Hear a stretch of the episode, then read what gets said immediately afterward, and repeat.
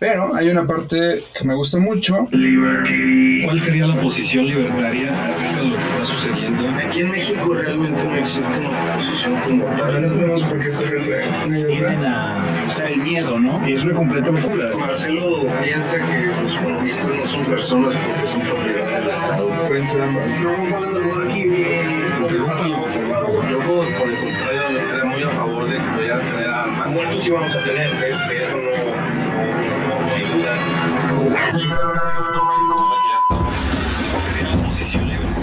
¿Cómo están? ¿Cómo están, libertarios tóxicos? Ya estamos de regreso.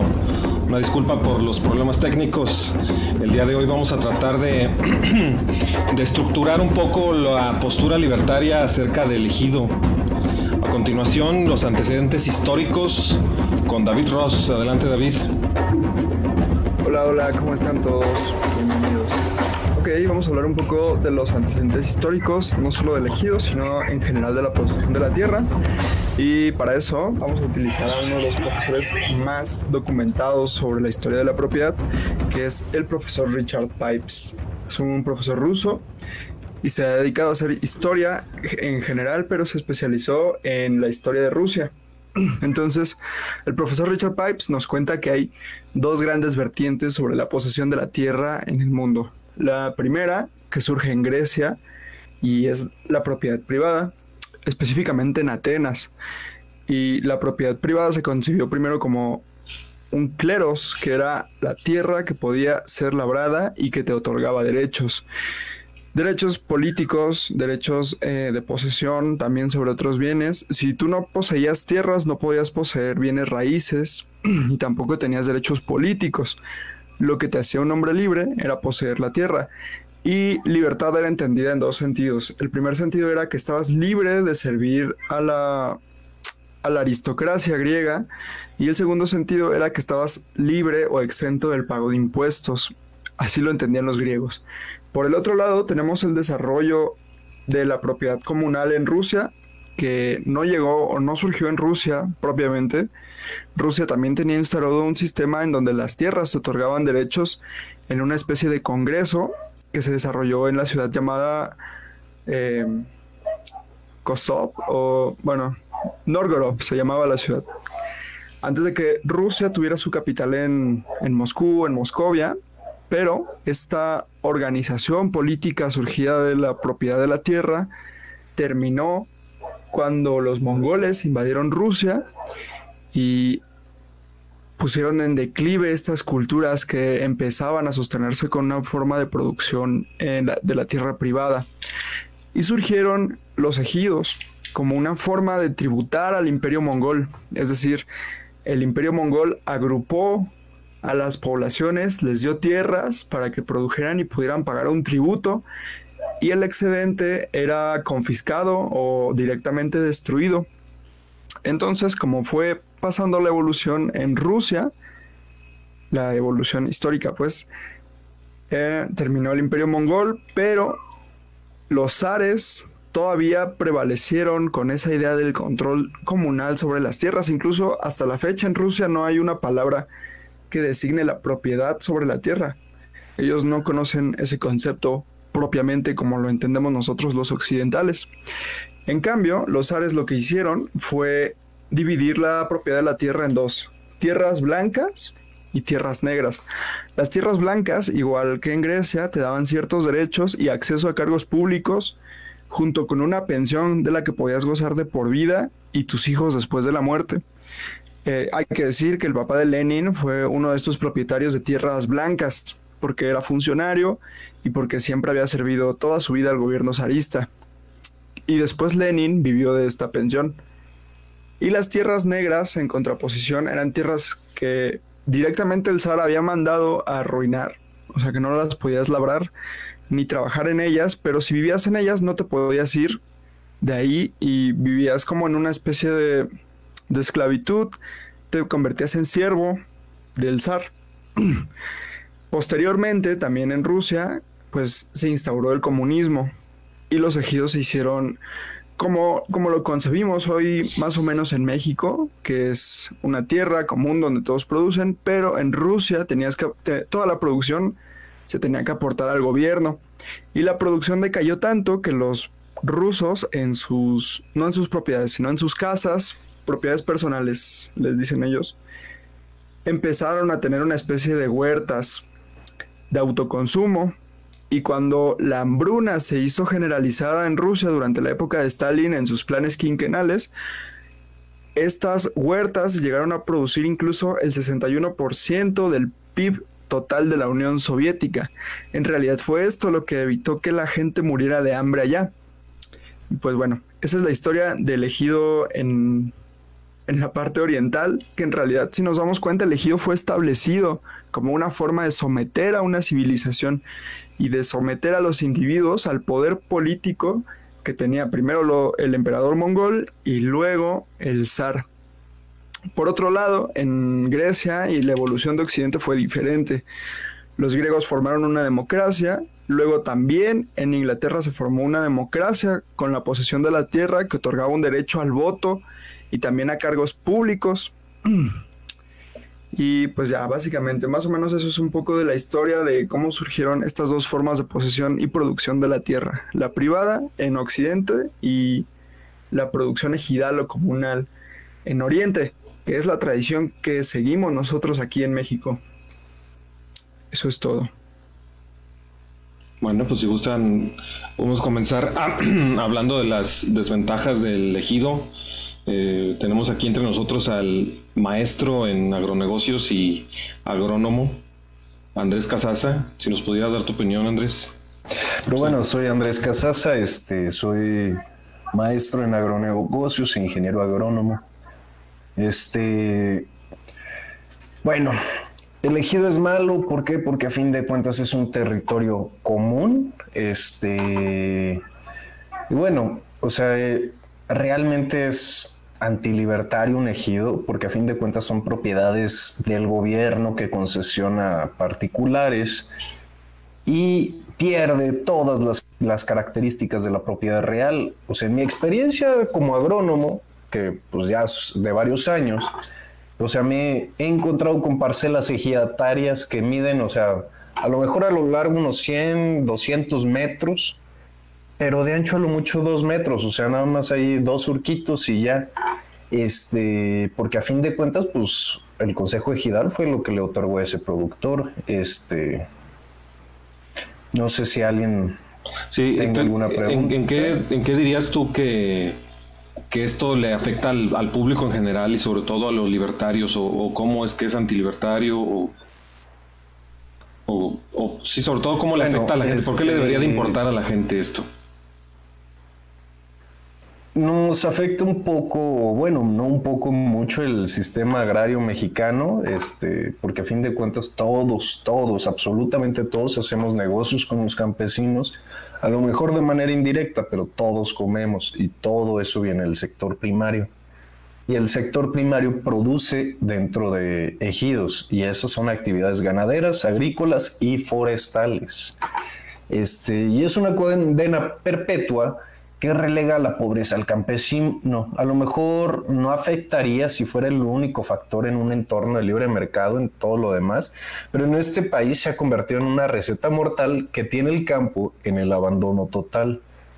Algunas empresas transnacionales han logrado darle una vuelta a esta legislación a través de la renta de las parcelas. Yo trabajo en una transnacional de sector primario y la forma de producir es a través de la renta de las parcelas este, aunque a fin de cuentas tiene un alto costo operativo y legal, este, para lograr superficies normales de producción, o sea, yéndonos a 200 o 400 hectáreas, se tienen que manejar contratos masivos, por lo menos con 100 hasta 300 campesinos. Se convierte en algunas situaciones bastante arriesgadas que dan incertidumbre a las empresas y que además termina por bajar el precio que cada campesino puede cobrar de la renta porque pocos se animan a emprender en este sector. O sea, se convierte en una situación perder-perder. A fin, en vez de ser una situación de mercado donde hay ganar-ganar. Pues sí. Este. Sí, mira, fíjate, a mí me gustaría añadir que el ejido, o sea, el propósito del ejido era darle justicia al campesino que tuviera su propia tierra. pero realmente no sucedió así. Les hizo perder las fuentes de empleo que tenían antes con los hacendados. Ahora tienen que ver la manera de hacer producir unas tierras sin tener capital y no tienen tampoco conocimiento. A lo cual hay que sumarle que en el ejido tenían que repartir la ganancia entre todas las personas dentro del ejido. Como era de esperarse, los campesinos fueron migrando a Estados Unidos para buscar bienestar. O sea, dicen, les diste tierras, pero no tenían ni conocimiento, ni dinero, ni las ganas de trabajar para repartir la riqueza, pues quisieron para Estados Unidos porque ya pagan más. Francisco Martín Moreno, esta es una, nota que, eh, que, leí el día de hoy para, para comentarla, habla del peo de Lázaro Cárdenas y qué efecto tuvo que era elegido. Menciona que cerca de 10 millones de campesinos abandonaron el país entre 1940 y 1964. 10 millones de campesinos. Los que se quedaron viviendo, se quedaron viviendo por lo general en la pobreza, y porque les daban diferentes subsidios. La mayoría de los que daban los, los líderes este, ejidales. Y para los que creen que elegido los campesinos son dueños de la tierra, así no es. El ejido es propiedad federal. El gobierno les da una especie de concesión colectiva a los campesinos. Por eso no podían vender o rentar. Y lo hacían, pero lo hacían de manera ilegal. Y como dijo Andrés, el empresario que lo hacía, pues se la jugaba, porque es como que los ejidatarios pues rompan los acuerdos.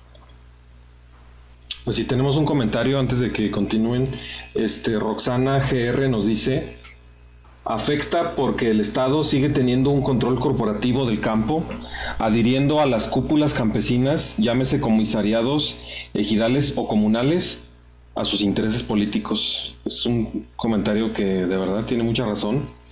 Incluso se pueden convertir en, en agentes electorales y, negociar, eh, como le encanta negociar a los de izquierda, a través de cúpulas. Eh, ¿Se salió alguien o entró alguien más? Aquí estoy, aquí estoy. ¿Qué tal? Mira, yo quería hablar un poco sobre el contexto al respecto. Originalmente, el propósito elegido en cierta manera, o sea, era, se hizo con la intención, con buenas intenciones, como siempre es con la gente de, justicia social, de que la gente no dependiera de, los terratenientes. O sea, la historia más o menos va así y cosas más, obviamente, no, no lo estoy diciendo completo. Pero esencialmente en México había un sistema que se llama, ¿cómo se llama? El sistema de rayo o algo parecido, en el cual los peones o la gente que trabajaba para el terrateniente compraba sus cosas este, en la misma tienda que era dueña del terrateniente y se endeudaba con él y perpetuamente, esencialmente había, pues, se volvía casi un esclavo económico del terrateniente al, depender completamente de toda su vida de, adquirir recursos de él. Entonces, esto y, esto añadido a tranzas y simplemente expansión del, de los terratenientes para conseguir más poder, se volvió en México un problema y uno de los, de los pilares de campaña de la gente en aquel tiempo era hacer una, repartición de las tierras para que existiera más justicia y, se liberara, entre comillas, a los, a los peones, ¿verdad?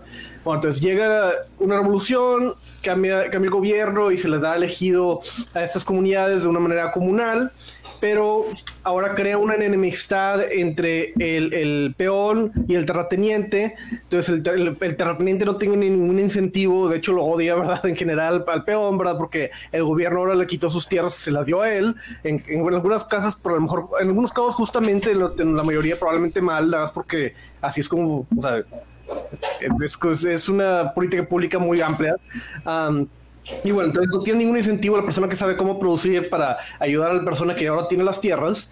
Y ellos se quedan con sus tierras comunales y es, es este y entra ahí el problema de los comunes, o sea, los metieron al, al fuego básicamente, en donde por qué yo voy a poner por ejemplo una bomba a un, a un ejido que es comunal cuando a lo mejor me roban la bomba o la usan para otros propósitos que no es para mejorar mi parte de la tierra porque no tengo un conocimiento de qué parte de la tierra es mía. Entonces no hay un incentivo para que tú inviertas en la tierra porque estás tomando un riesgo que, que, que beneficia a otras personas y, no, no tienes un control sobre lo, lo que es tuyo esencialmente. Y es, es, es, nada más el problema de los comunes para toda la gente pobre en México, básicamente, que, que según esto fue liderada por, por este, este, este proyecto. Obviamente hay cosas buenas y cosas malas, pero bueno, el punto es de que nadie tiene un incentivo para, para invertir y para sacar adelante el campo, uh, porque el riesgo era desproporcionadamente más grande de lo que, de lo que valía la pena. Y pasan años, eh, como, como aquí bien dicen mis contribuyentes, mucha gente se va a Estados Unidos y eventualmente llega este Salinas de Gortaris. Eh, Salinas, de Gortari, de Gortari lo que hace es esta idea neoliberal, según dirían los izquierdistas, ¿verdad? De darles propiedad privada a gente que tenía un, pedazo de tierra que no valía absolutamente nada. Ahora vale algo. Entonces, um, digo, Salinas tenía cosas buenas, tenía cosas malas. Esta es una de las cosas buenas en general. Y esencialmente lo que decía es de que, bueno, la manera en la que le das a las personas un incentivo para que invierta es, dar, es que tenga propiedad sobre lo que va a invertir. Entonces les da la propiedad privada sobre algunos de sus ejidos, ¿verdad? Y, y hace un proceso para que la puedan privatizar. Y luego, esencialmente, lo que dice la izquierda es miren lo que hacen estos malvados, malvados este, neoliberales que comunen con Satanás, les dieron la, la, malvada propiedad privada a los pobres y después que hicieron, la vendieron. Se gastaron el dinero y luego ahora ya no tienen en qué, en qué, en dónde morirse, básicamente. Esa, fue la, esa es la crítica de la izquierda. O sea, decirle, la gente es estúpida, les dices cosas y lo usaron de la manera en la que yo no lo hubiera usado si fuera un, un noble campesino en, la, en medio de, na, de, la nada y yo no hubiera vendido esa tierra. Pero, pero creo que más bien el comentario en otro sentido, o sea, más bien el comentario va como que se, se usan los ejidos como armas políticas y la verdad es que es cierto, por ejemplo, la ley agraria establece que lo, los asuntos que tengan que ver con ejidos y con cosas agrarias en México no se llevan ante el Poder Judicial, se llevan ante tribunales administrativos y pues de ahí depende de qué, de qué ideología traiga el gobierno que van a salir las resoluciones. Es decir, es algo completamente en contra de la visión liberal de la política, que es la división de poderes, porque le otorgas un poder enorme de decisión al Ejecutivo o al presidente. Y lo que hace es instaurar programas clientelares sobre esas cosas, utilizando su poder de juez y de, de, juez, de verdugo y de legislador al mismo tiempo.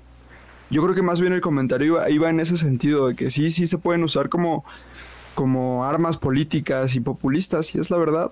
Mientras el legislador mientras el presidente, el ejecutivo siga teniendo la facultad de castigar a alguien por algo agrario y mientras los asuntos agrarios no se lleven en tribunales judiciales, pues va a seguir siendo en realidad tema de clientelismo y por eso se instauró así aquí en México.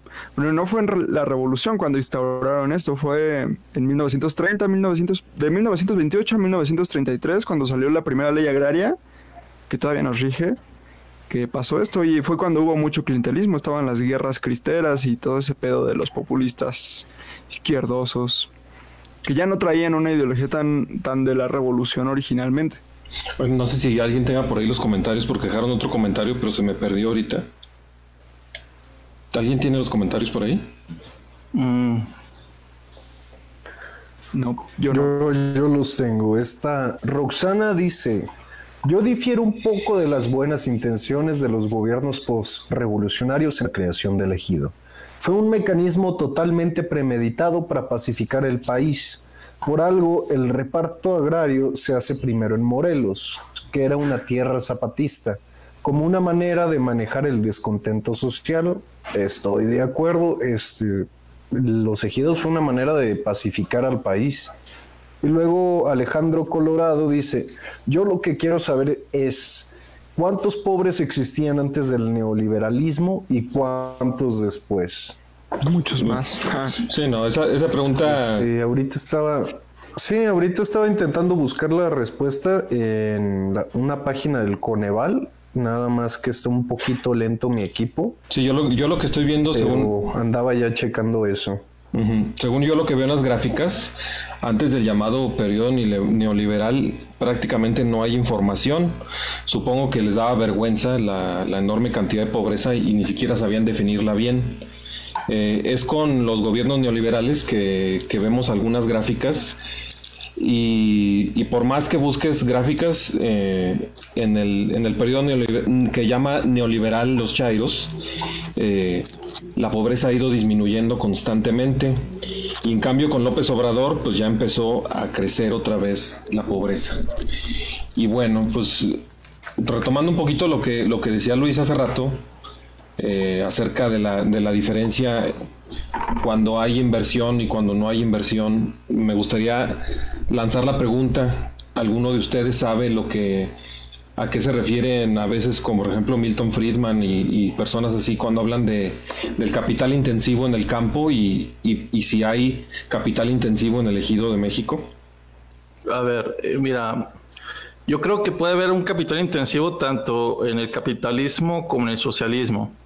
Solo basta que el gobierno subsidie alguna cosecha y los empresarios comprarán la tecnología, a lo que conocemos como capital, para producir inmensas cantidades de producción, como en el caso del maíz en Estados Unidos, que termina vendiéndose subsidiando a, todo el mundo, ¿verdad? Estamos disfrutando del dinero del contribuyente de Estados Unidos.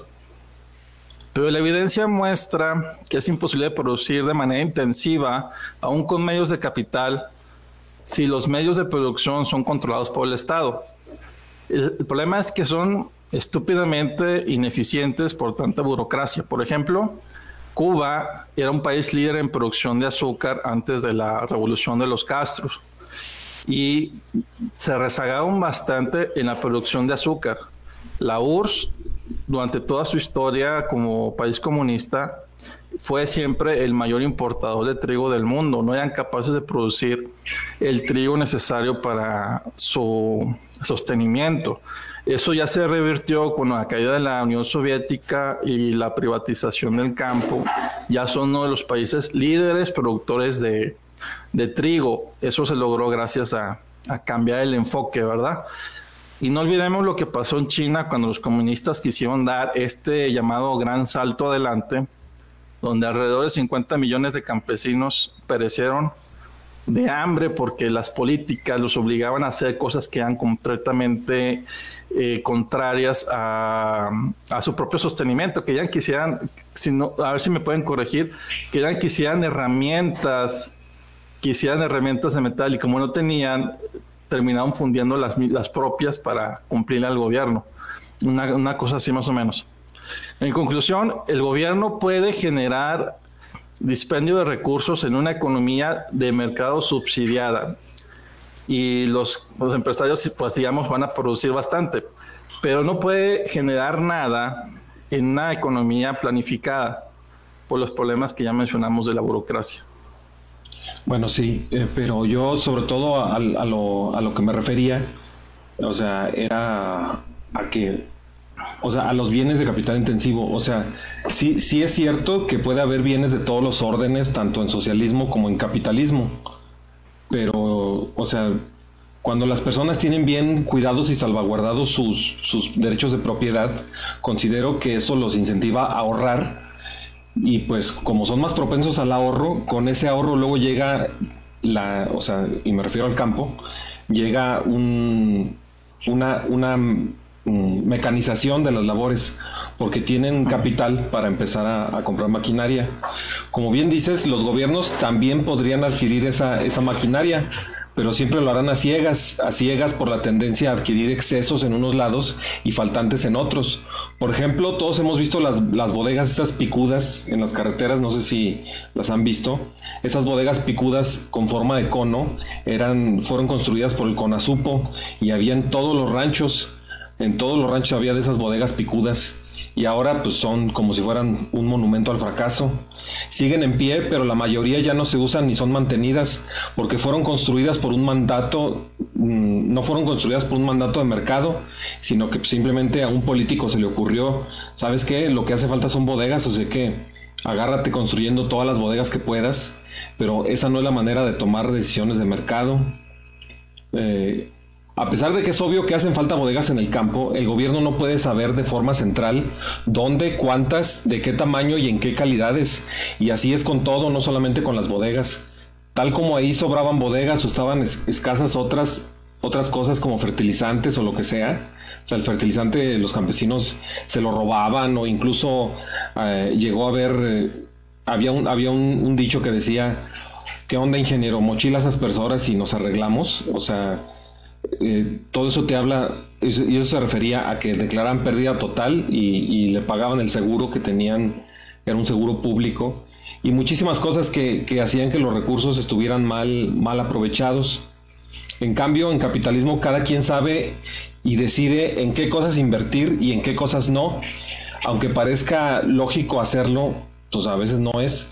Además se invierte de forma justa porque cada quien arriesga solamente su propio capital. No tenemos que andar pagando entre todos cosas que quedan en común y en peligro de caer en la tragedia de los comunes. Entonces, pues, en una sociedad capitalista, según yo, se puede llegar a una, a una alta tecnología de forma sustentable, porque cada quien va decidiendo paso a paso qué maquinaria comprar o no comprar y bajo su propia responsabilidad y riesgo. Y esto hace que en Estados Unidos, por ejemplo, algunos campesinos tengan equipos que han ido mejorando a través de los años y que actualmente cuestan millones de dólares, flotillas de trilladoras, tractores, todos con GPS, aire acondicionado y cosas que ni nos imaginamos, que hacen que cada campesino de Estados Unidos produzca lo que producirían miles de campesinos de yuntas en África, por ejemplo. Y aquí, pues en México, nuevamente entra el estigma del ejido Tú como ejidatario jamás vas a poder comprar un tractor grande y eficiente, pero de verdad de los grandotes, o una trilladora para una parcela de media hectárea o de 5 hectáreas. Simplemente no conviene y eso es a lo que me refiero con los bienes de capital intensivo. Ok, mira, a mí estoy de acuerdo.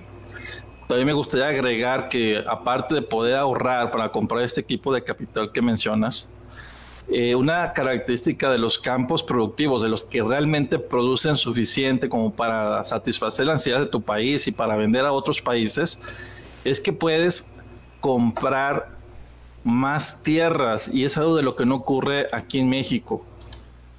Algo, bueno, se puede hacer de cierta forma, es algo complicado, pero gracias a las reformas de Carlos Salinas de Gortari, que te lo mencionó este Marcelo, eh, digamos que ya, ya es posible que puedan rentar y puedan vender la tierra. Pero el problema es toda esta corrupción que todavía existe dentro del registro agrario nacional o dentro de las notarías públicas. Mira, yo tengo familia en el norte de Coahuila y tenemos numerosos casos de personas vendiendo terrenos ejidales más de una sola vez. Y hay gente que le vende a una persona y resulta después que llegan los hijos a reclamar el, el derecho de tanto, que dicen no estamos de acuerdo y, y se hace todo este problema con eh, la tierra agrícola. No la están dejando producir, estamos atascados por tantos factores que tienen que ver con la manera del gobierno, su visión que tiene del campo, de este de justicia social, tierras quejidales y todo este tipo de cosas, pero que no están permitiendo eh, que haya producción como debe de ser. Bueno, tenemos unos comentarios, nos dice Jesús Antonio Díaz Cañedo, eh, solo vine para escribir que soy fan de Marcelo. Caray. Y luego me dice, no te agüites Mike, también vine a escucharte a ti. Bueno, pues siquiera. ¿Y qué? ¿Y a los otros dos qué onda? Digo, a los otros, ¿cuántos somos? Pero no viene a escucharme a mí ni a David, entonces me rompe el corazón. Así es. Bueno, pues comentando lo que dice Luis, o sea... Gustavo García lo está viendo. Saludos, Gustavo. Acá a mí no me sale ese comentario, pero bueno. Eh, pues sí, ahondando en lo que, en lo que dice Luis, eh, yo creo que precisamente por culpa de la existencia del ejido es que existen varios tipos de documentos que certifican distintos niveles de posesión o propiedad privada de las tierras. Ustedes seguramente conocen la escritura con R20 y registro ante el registro público de la propiedad. Ese documento es el más familiar para los que habitamos las ciudades. Es un documento bastante útil, dado que debería de contener idealmente la mayor parte de la información necesaria para saber la situación legal de cualquier terreno. Este documento le da bastante certidumbre al propietario y quienes hagan negocios con él. La escritura, ustedes a, lo mejor ya la han visto, te dice quién tiene el dominio o nuda propiedad del terreno o finca. También te dice si el terreno tiene gravámenes, pues exige que se acompañe con un certificado de no gravamen o gravámenes. Si acaso tiene un usufructo o alguna servidumbre que está en poder de otra persona, también está en el certificado en la escritura. O sea que es un documento muy bueno la escritura, solamente falla en proteger la posesión, de lo cual se, se aprovechan los ocupas. Pero ese es otro tema muy aparte del cual pues no, ahorita no tiene nada que ver con el ejido. En cambio, en los predios agrícolas la escritura prácticamente es una excepción, o sea, casi nadie tiene escrituras, pues casi siempre las escrituras descienden de los cascos de hacienda o de apropiaciones originales. Esto te habla de su rareza. En la revolución, los hacendados, eh, pues como bien dijo Marcelo, eh, fueron despojados de, sus cosas y muchas veces se quedaban solamente con el 10% o menos de la propiedad que originalmente tenían. De plano se las robaron, aunque, aunque, aunque nos las demos de muy revolucionarios, hay que admitirlo, se las robaron. Si es que no los mataron y les quitaron todo. Pero bueno, el documento más común entre los ejidatarios es el certificado parcelario y el certificado de uso común, frutos de la reforma agraria y de la repartición de tierras que se hizo por décadas. Estos dos documentos son pésimos para hacer negocios al darle la vuelta al certificado parcelario, tú puedes encontrar una leyenda que dice, el presente certificado solo acredita la calidad de posesionario. Esto te habla de que no tiene mm, ni la nuda propiedad, ni el usufructo, ni el usufructo, ni, ni cualquier otra propiedad de la... O sea, el documento nada más acredita como posesionario legidatario, lo cual lo deja bien indefenso. Y, estaba peor en el plano original del, ejido. No, no, se puede vender así nomás. Tienes que darle parte al comisario y a, todo el ejido a la asamblea para poderlo vender. Tampoco puedes darlo en garantía para créditos, ni tampoco. Se supone que tampoco deberías poder rentarlo, pero de hecho sí se puede rentar, como ya dijo Andrés, porque sería devastador si no se pudiera. Ya está, hay jurisprudencias que atacan las intenciones originales del ejido, no rentarlo. Y bueno, el certificado de uso común es otro de los documentos que existen y ese es todavía peor. El sol, ese certificado solamente da, da derecho a, a la tragedia de los comunes. O sea, el uso común es la esencia misma de la tragedia de los comunes. Es un terreno donde todo el mundo puede llevar sus vacas a pastar y dejarlas ahí y explotarlo de manera en que los incentivos están totalmente mal y bueno, otro documento de los que pueden tener los giratarios se llama certificado de solares, o sea, de unidades habitacionales en el territorio del ejido. Los ejidatarios deben vivir en la zona residencial del ejido en solares, que tampoco, tampoco son de su plena propiedad, sino que son considerados su derecho comunitario. Como bien dijo Marcelo, en 1992, Salinas de Gortari hizo que surgiera un nuevo tipo de documento, el dominio pleno. La adquisición del dominio pleno es una manera de escapar de la tragedia del ejido. Obviamente los chairos odian esa reforma salinista, pues es privatizadora. El ejidatario, con el permiso de la asamblea, ahora sí puede solicitar que su terreno deje de ser de todos y empiece a ser solamente suyo. Incluso existe un procedimiento para convertir el dominio pleno en una escritura pero el certificado de dominio pleno tiene algunas ventajas por si gustan tener un certificado de dominio pleno, aunque sea muy difícil.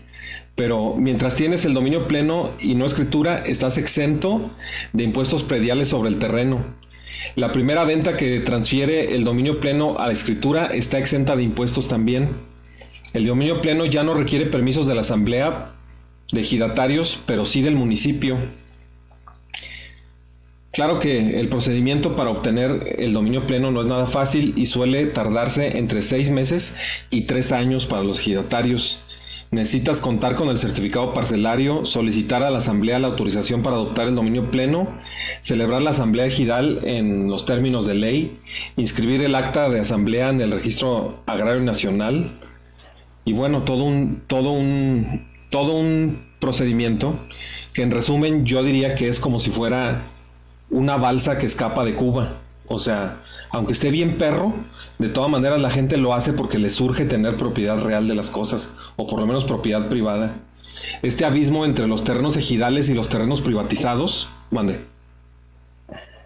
¿Me ibas a decir algo? Iba nada más a dar un comentario rápido sobre la privatización de los terrenos ejidales, que de hecho los que se han logrado privatizar este es un porcentaje mínimo en comparación de los terrenos que siguen siendo ejidales o comunitarios. Creo que es un porcentaje como del 5%, una cosa así, o sea, realmente es muy poco. Este, y sí existen distintos tipos de sociedades de producción rural, entre ellos están las asociaciones rurales de interés colectivo, que es, pues a fin de cuentas caen en la tragedia de los comunes, pero bueno, nada más era un comentario que quería decir rápido. Sí, de- sí, ya. Definitivamente la... Puedes continuar, Miguel. Perdón Muchas gracias. No te preocupes. Yo creo que la, necesitamos cambiar la cultura mexicana porque eh, le, le rinden demasiadas loas, a, incluso en las novelas. Cuando tú veías eh, una novela, la de la gaviota y cosas así, se mistifica, o sea, se, se le da misticismo a, a- a todo eso de ser ejidatario y todo eso, pero realmente es muy tonto. O sea, la gente sufre por culpa del ejido. De hecho, también los de la ciudad sufrimos por culpa del ejido, porque si el ejido no fuera tan endemoniadamente complicado de, de desbaratarse, a cualquiera de nosotros nos saldría mucho más barato adquirir nuestro primer terreno como inversión. Y bueno, creo que ya, ya, ya me eché un chorote, pero pues así lo tenía preparado. No sé qué opinas, David. No importa, tú desahógate, Miguel. Gracias, gracias. Hecho. Sí, Gracias. está bueno. Pues yo quería contarles, cuando yo trabajé en la Secretaría de Hacienda, ah, súper antilibertario trabajar ahí. Y súper antilibertario peor lo que hacía, porque me dedicaba a registrar todos los Trabajabas con el predios. mismo Satanás. Sí, me dedicaba a registrar todos los ejidos que fueron expropiados durante la reforma agraria y pues los ponía a nombre de quien estaban. Y pues básicamente hacía eso. También pues había otras formas de, de hacer ejido, no solo por decreto ni por ley. También había eh, jurisdicciones voluntarias que eran las personas, se juntaban 20 personas para formar un ejido fingían un ejido en realidad. Lo que hacían era fingir un ejido. Iban con un juez a hacer una jurisdicción voluntaria para constatar que eh, donde iban a hacer su ejido, pues no había nadie. Y lo que el juez hacía era concederles el ejido, pero en realidad ese terreno sí era de una persona, eh, de algún propietario de verdad, y sí estaba trabajado. Solo que, pues como eran tierras muy, muy grandes, eran fácil de robarse, ¿no? Cuando, cuando el propietario se daba cuenta, ya habían pasado años de que el ejido estaba declarado. Creo que lo más gacho que llevé, llegué a ver sobre una expropiación de ese tipo fue una, una señora. Le expropiaron su terreno de 50 hectáreas a su papá. Y hasta el día de hoy, o sea, eso se lo expropiaron hace 40 años y hasta el día de hoy seguía en juicio por intentar recuperar esas tierras. Pues ya básicamente eso es lo que hacía en la Secretaría de Hacienda. Estaba muy cabrón. Tenemos algunos comentarios. Quiero hacer un, un comentario rápido este, Mm. sobre lo que acaba de decir David. Esto ya es completamente personal. De hecho, mi familia perdió muchos terrenos, o sea, por ese tipo de cosas. Este, inclusive hace unos años queríamos ver si va- podíamos hacer algo para recuperar esos terrenos, pero obviamente no se pudo. Este, ya muchos de esos lugares ya estaban fincados, ya estaban siendo, digamos, trabajados y así, bueno, con unos ranchos así le pasó a mi abuelo, literal, la gente se levantó en armas, entre comillas, empezó a decir, la tierra es de quien la trabaja y todo ese show. Llegó mi abuelo con el ejército para expulsar a esas personas de su propiedad y todos los hombres habían huido, nada más dejaron mujeres y niños. Y mi abuelo terminó cediendo los terrenos. Pues siempre, como Sí, dice el Chapulín, se aprovechan de mi nobleza. ¿Dónde? Sí. Bueno, Que tenemos, Es una chingadera, es una chingadera. tenemos unos comentarios. Dice. Jesús, Jesús Antonio Díaz Cañedo. Muy compatible con los anarcocomunistas. Poseer no es lo mismo que tener los derechos de propiedad sobre una tierra. Pues sí, así están las leyes aquí en México. Sí, Irán, Irán. Vidal nos dice, Sí, Ala- Asalamo Aleikum. No conozco mucho de esos temas ya que no soy mexicano, pero he visto que en Mérida, Yucatán, hay muchos problemas con los ejidatarios y las empresas. Digo que, digo, ¿qué solución propondrían sin afectar a ambas partes y que los ejidatarios no se levanten en, en armas en contra de dicha propuesta? Bueno, pues la, la solución, aunque nos pese decirlo, ya la, ya la dio Salinas, nomás que la gente no ha cambiado su cultura. Ellos podrían este, cambiarse a, dominio pleno, pero la gente no está deseando. ¿O qué, qué se les ocurre una, una solución, Andrés? ¿O, o quién, tiene una solución. Privatizar, este, que, que los ejidatarios sean 100% dueños de sus terrenos y que hagan lo que quieran con sus terrenos. Si los quieren vender a una transnacional o las quieren fraccionar y luego fin- fincar, es su problema, pero la solución es eso, que pues a fin de cuentas los ejidatarios no tienen dominio completo sobre sus tierras porque siguen siendo de alguna manera propiedad pública, no son propiedad privada. Así es, pero al, al mismo tiempo, o sea, también tienen derecho a asociación y uno no se va a meter si ellos Sí. libremente dicen, yo quiero asociarme con todos estos y hacer una propiedad comunal entre nosotros. Pues adelante, pero pues que no le hagan como al abuelo de Andrés, que se roban las tierras, ¿verdad? sí, pues no. Sí, no, no, no, no. Y, este, lo que yo digo, o sea, pues ahora sí que si se privatiza, digamos, el ejido, este, o bueno, se privatizan esas tierras y ahora sí los ejidatarios son dueños plenos de sus tierras, ellos pueden formar una asociación entre ellos voluntaria, una sociedad de producción rural si quieren, este, de, no sé, de responsabilidad limitada y lo que sea la forman y ya ellos deciden cómo van a trabajar la tierra, inclusive se pueden juntar 10 campesinos que digamos ya tengan en pleno poder sobre sus tierras y hacer una sociedad de producción rural enorme. O si quieren vender sus terrenos, fraccionar sus terrenos, fincar sus terrenos, que lo hagan. El problema es que no pueden, ¿por qué? Porque existe la traba porque el ejido de alguna forma es concesión del Estado, que otorga el Estado, es propiedad del gobierno a fin de cuentas. Sí, y además como Y que sí, dicen que México es capitalista y bla, bla, bla. Es... Yo creo que México es un ejemplo de un país socialista de alguna manera este, que, ha- que no ha colapsado en 80 años. así es. Sí, Colapsado digo nivel Venezuela. Y a lo mejor sí hace falta que sea como automático el proceso, porque ahorita, como les dije hace rato, o bueno, no sé si lo mencioné, cuando, cuando uno quiere hacer privado el terreno, se mucho. tarda entre, sí, entre seis meses y tres años, o sea, está, está larguísimo el, el procedimiento, debería ser algo más, más ágil y más fácil. Y bueno, este, bueno, ya nomás para terminar, vamos a... nunca es, se asume propiedad plena, ¿eh? O sea, sigue siendo de alguna manera concesión estatal. O sea, tienen dominio pleno, entre comillas, pero de todas formas, si el Estado quiere expropiar, va a expropiar. Ah, sí, no, pues eso hasta nosotros con nuestras casas y con, nos- con lo que sea. Aquí en México no existe la propiedad plena, es pura propiedad privada. Y bueno, este, ya por último, vamos, por último de este tema, vamos a hablar de, de las ventajas del ejido. Pero pues en realidad no tiene ninguna ventaja. Lamentablemente el tema, a ver, dime. Después de las ventajas que no tienen que ver con la producción. A ver. Las ventajas del ejido son que no pagas impuestos. Hay gente que se hace pasar por ejidatario para que cuando venda un terreno no pagar este impuestos a- al gobierno. También eh, se hacen, los ejidos se utilizan para después buscar lo derecho de tanto. A ver a quién le quitas una propiedad que ya fue vendida. Es lo también, es una forma, digamos, de encubrir o de obtener beneficios que no tienen el resto de las personas. Como dicen, son campesinos, no, pues no puedes tocarlos, o tienes que darles subsidios, o tienes que hacer. Es decir, que est- ellos están como en otro nivel legal que no está el resto de las personas y tienen más beneficios y más derechos que el resto de nosotros. Así es, pues como podemos ver, las, las únicas supuestas Sí, de hecho, ventajas también son... otro, una ventaja del ejido. Hay otra ventaja que no mencionó Luis sobre el ejido, este, y tampoco es sobre producción, este, es en cuanto a la ley federal de armas explosivas. Ah, sí, cierto.